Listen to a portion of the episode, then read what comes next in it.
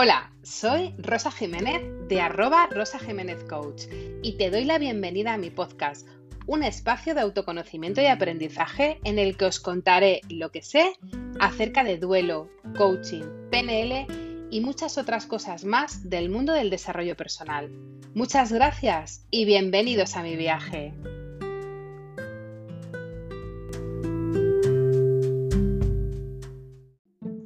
Yo siempre digo que la vida es un viaje en tren con muchas paradas donde suben y bajan pasajeros constantemente. Y hoy te doy las gracias por subirte a mi tren y emprender este viaje que comenzamos con el primer episodio de mi podcast, en el que voy a hablar de duelo, en concreto de duelo y pérdidas.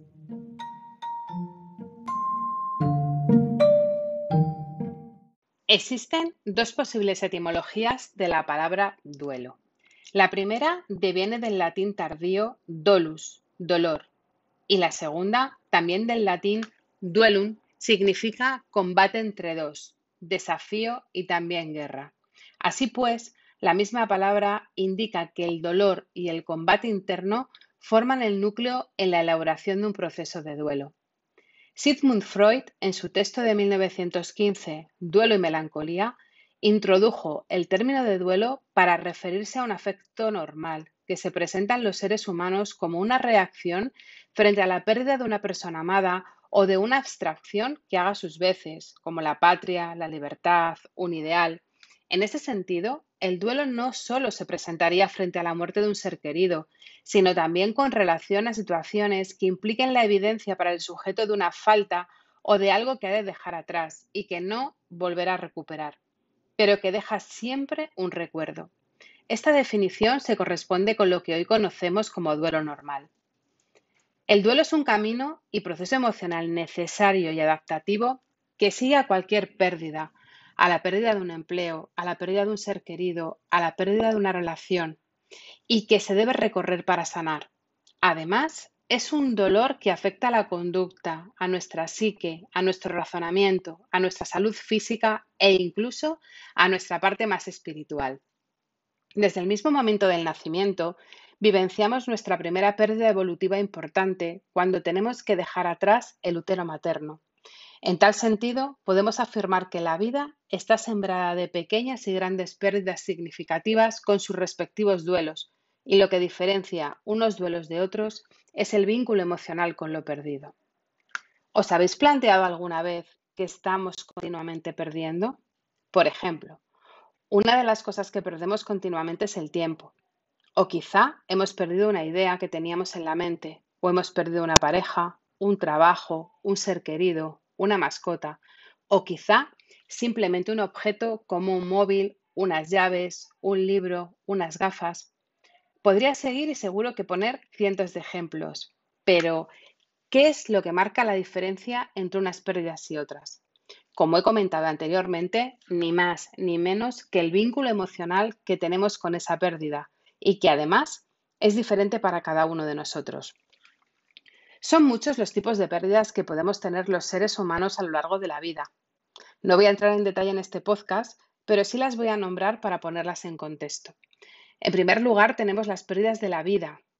Se engloban los fallecimientos, las pérdidas de la salud, tanto física como emocionales, la pérdida material. Aquí están englobadas todas las pérdidas que tienen que ver con el estatus económico, el trabajo, los cambios migratorios. En segundo lugar, nos encontramos con las pérdidas emocionales, que son todas aquellas relacionadas con aspectos afectivos, familiares, las pérdidas de sueños, las expectativas frustradas. Y en tercer lugar, las pérdidas vinculadas con el desarrollo, que son aquellas que están relacionadas con el crecimiento, con el propio ciclo vital. Todas y cada una de las pérdidas que nos pasan a diario tienen una carga emocional y en la mayoría de las ocasiones no le damos la importancia que se merecen. En ocasiones sufrimos por esa pérdida, pero no nos damos a nosotros mismos el tiempo suficiente para sanarlo. Nos educan para ganar siempre, y es que está bastante asociado el perder con el fracasar. Y es por esto mismo que hay personas que no se dan el tiempo suficiente para transitar el duelo que conllevan las pérdidas con las que tenemos un vínculo emocional intenso. En ocasiones porque se sienten superadas por el dolor, otras porque piensan más en sus familiares que en ellos mismos, otras porque están educados en el no llorar y otras porque no le damos la importancia que se merece el duelo de los demás y lo juzgamos. Las pérdidas, sean del tipo que sean, siempre van a llevar la superación del duelo en mayor o menor medida. En algunos casos, el proceso de duelo apenas durará unos minutos y en otras ocasiones los procesos de duelo serán más largos, como puede ser por una pérdida emocional, por una pérdida de la vida. ¿Y qué es lo que puede ocurrir si no gestionamos adecuadamente un duelo? Depresión, ansiedad, trastornos alimenticios, adicciones, intensos sentimientos de culpa, desesperación extrema, ira desmesurada, síntomas físicos como por ejemplo la sensación constante de tener un cuchillo clavado en el pecho e incluso pensamientos de suicidio. Hemos de gestionar adecuadamente el duelo y entender que el duelo es un proceso natural que hemos de transitar correctamente para poder avanzar, para poder ganar en la vida.